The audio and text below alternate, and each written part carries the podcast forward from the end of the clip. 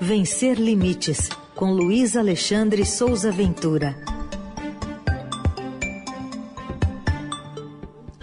Às terças-feiras, momento da inclusão, da diversidade aqui na programação da Eldorado. Ventura, bom dia. Bom dia, Heisen. Bom dia, Carol. Bom dia. Bom dia, ouvintes. Bom dia, equipe. Bom, vou começar aqui pedindo para você trazer para a gente informação sobre e análise também sobre um caso de ofensa. Duas pessoas com síndrome de Down, né? Partiram de um ator. Pois é. A primeira delegacia de polícia da pessoa com deficiência instaurou um inquérito para apurar essa denúncia, apresentada no dia 23 de agosto, semana passada, por Beatriz Campinho e Ariel Goldenberg, ambos com síndrome de Down, contra o ator e diretor de teatro Luciano Quiroli. Essa informação foi confirmada pela advogada Isabel Campinho, que é irmã da Beatriz e que representa o casal nessa ação. Eu publiquei no blog duas matérias a respeito disso na semana passada. O Luciano Quiroli tem 60 anos, ele é acusado de discriminar e ofender a Beatriz e o Ariel dentro da Tucarena, que é um teatro de arena que faz parte do Tuca, que é o teatro da PUC de São Paulo. Segundo a Beatriz e o Ariel, eu conversei com eles junto com a advogada, é, na sessão do domingo, às 18h30, no dia 21 de agosto, logo depois do encerramento da peça Longa Jornada à Noite Adentro, do qual o Luciano Quiroli faz parte, esse ator saiu do palco, só para visualizar como é que é o teatro. O palco é embaixo, a arena é circular e a arquibancada fica em volta para cima.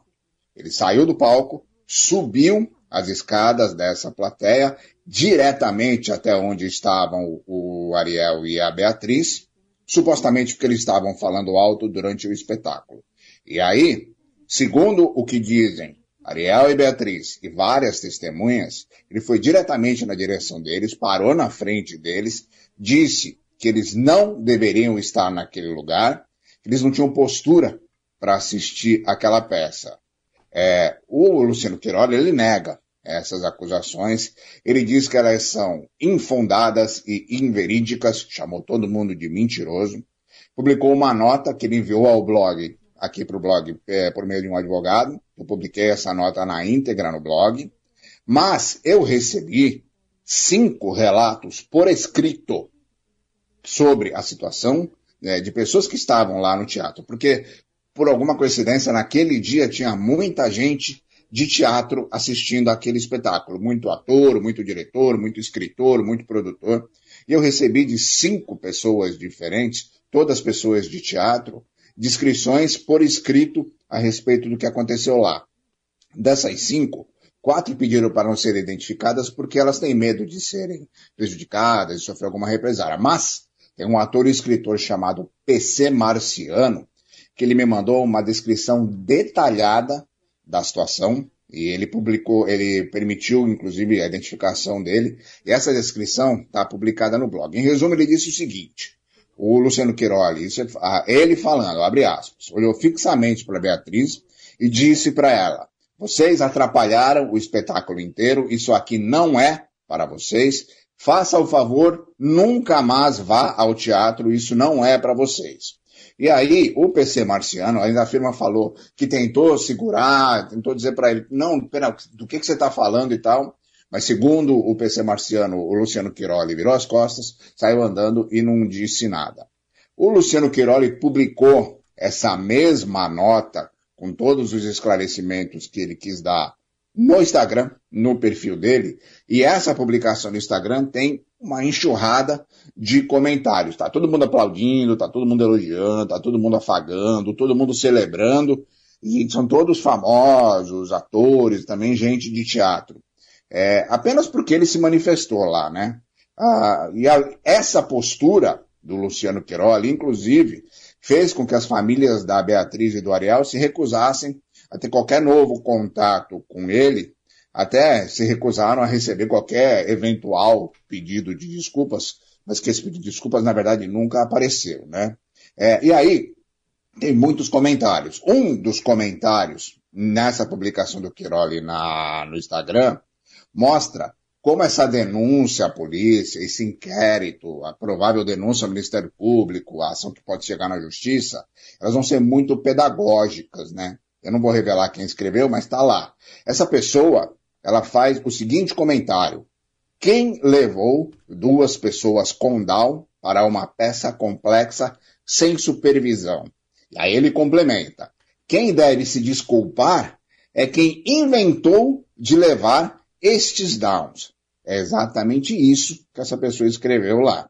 O próprio Luciano Quiroli, segundo os relatos de quem estava ali, esses por escrito que eu escrevi, falou, depois que ele abordou o Ariel e a Beatriz, que eles não podiam estar ali sozinhos, que eles tinham que estar acompanhados pelos pais. E aí, essas duas afirmações desse apoiador e do próprio Luciano Quiroli mostram, primeiro, um desconhecimento profundo a respeito da autonomia e da independência das pessoas com deficiência, além de ser extremamente capacitista, né?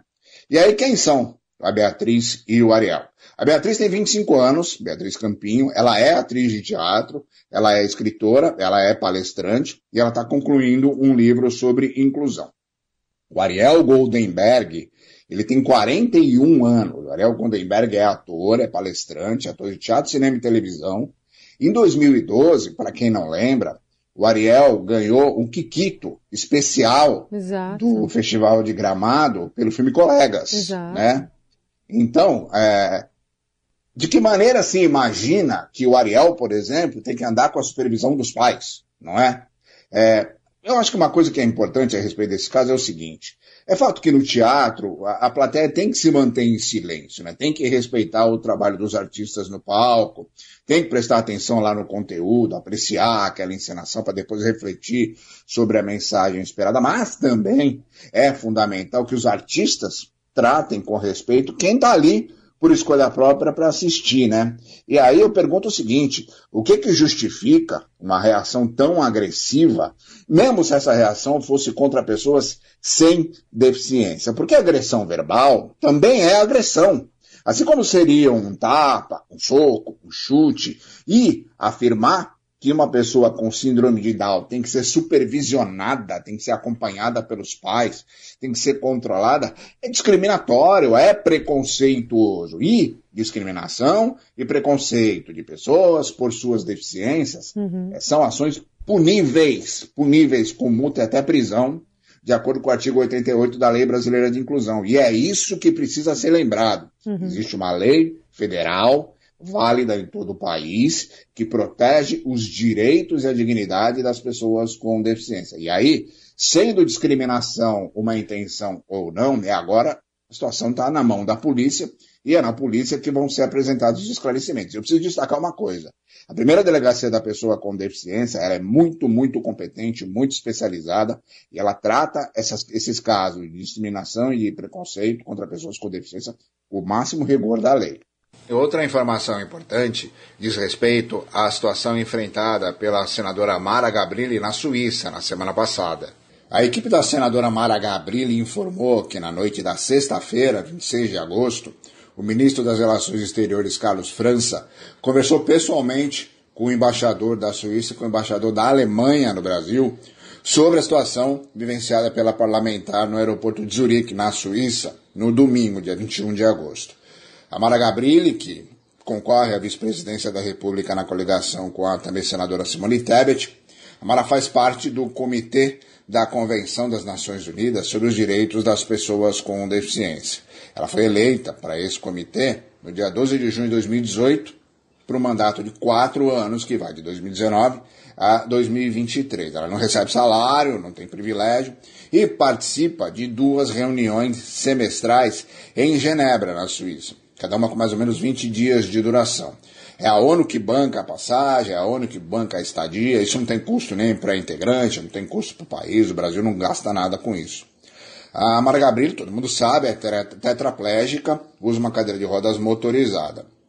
Quando o avião que ela pegou em Genebra pousou em Zurique, a cadeira de rodas tinha desaparecido. Mas mesmo com a cadeira de rodas desaparecida, a equipe que ela queria que ela saísse do avião imediatamente. Ela se recusou a sair, ficou lá uma hora e meia dentro do avião até que encontraram a cadeira danificada. Eu publiquei no blog fotos dessa cadeira danificada para mostrar como é que ficou. E aí, segundo esse comunicado que a equipe da Mara Gabrilli publicou, o ministro das Relações Exteriores solicitou que os embaixadores entrem em contato com as chancelarias da Alemanha e da Suíça para pedir uma mudança na conduta das companhias aéreas em relação à acessibilidade às pessoas com deficiência e que essas companhias adotem boas práticas previstas nas leis desses países e também nas legislações internacionais. A equipe da Mara Gabriel informou também que o Itamaraty instruiu a delegação do Brasil em Genebra para que o representante permanente, que é o embaixador Tovar da Silva Nunes, se reúna com a chefe do Alto Comissariado dos Direitos Humanos da ONU, que é a ex-presidente do Chile, Michelle Bachelet, para que ela condene publicamente esse caso. Então, aguarda-se um pronunciamento oficial da Michelle Bachelet a respeito disso. É, só para concluir, é, a, no domingo agora, dia 28, nos estúdios da TV Bandeirantes, da Band, antes do debate presidencial, a Mara enfrentou outro problema que mostra como a falta de entendimento sobre a acessibilidade coloca pessoas com deficiência sempre em risco, em risco constante. Na entrada da emissora foi instalado um tablado para os candidatos concederem entrevistas aos jornalistas. Eles chegavam, subiam desse tablado para falar com jornalistas. É, essa plataforma, ela tinha aproximadamente 5 centímetros de altura. 5 centímetros. Mas não tinha uma rampa. E aí, isso exigia uma força-tarefa de quatro pessoas para colocar a cadeira de rodas da Mara Gabriel sobre o tablado, porque ela é muito pesada.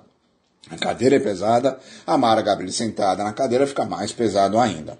E aí a senadora publicou esse momento no Instagram para mostrar como esse pequeno desnível para uma pessoa tetraplégica é uma barreira substancial. É, eu coloquei esse, o link para esse vídeo no blog e coloquei também todas as informações detalhadas a respeito desse caso. Aí está o Luiz Alexandre Souza Ventura, com a gente sempre às terças-feiras na coluna Vencer Limites, que você confere também nas plataformas do Estadão, lá no blog, inclusive. Obrigado, Ventura. Obrigada. Um abraço para todo mundo.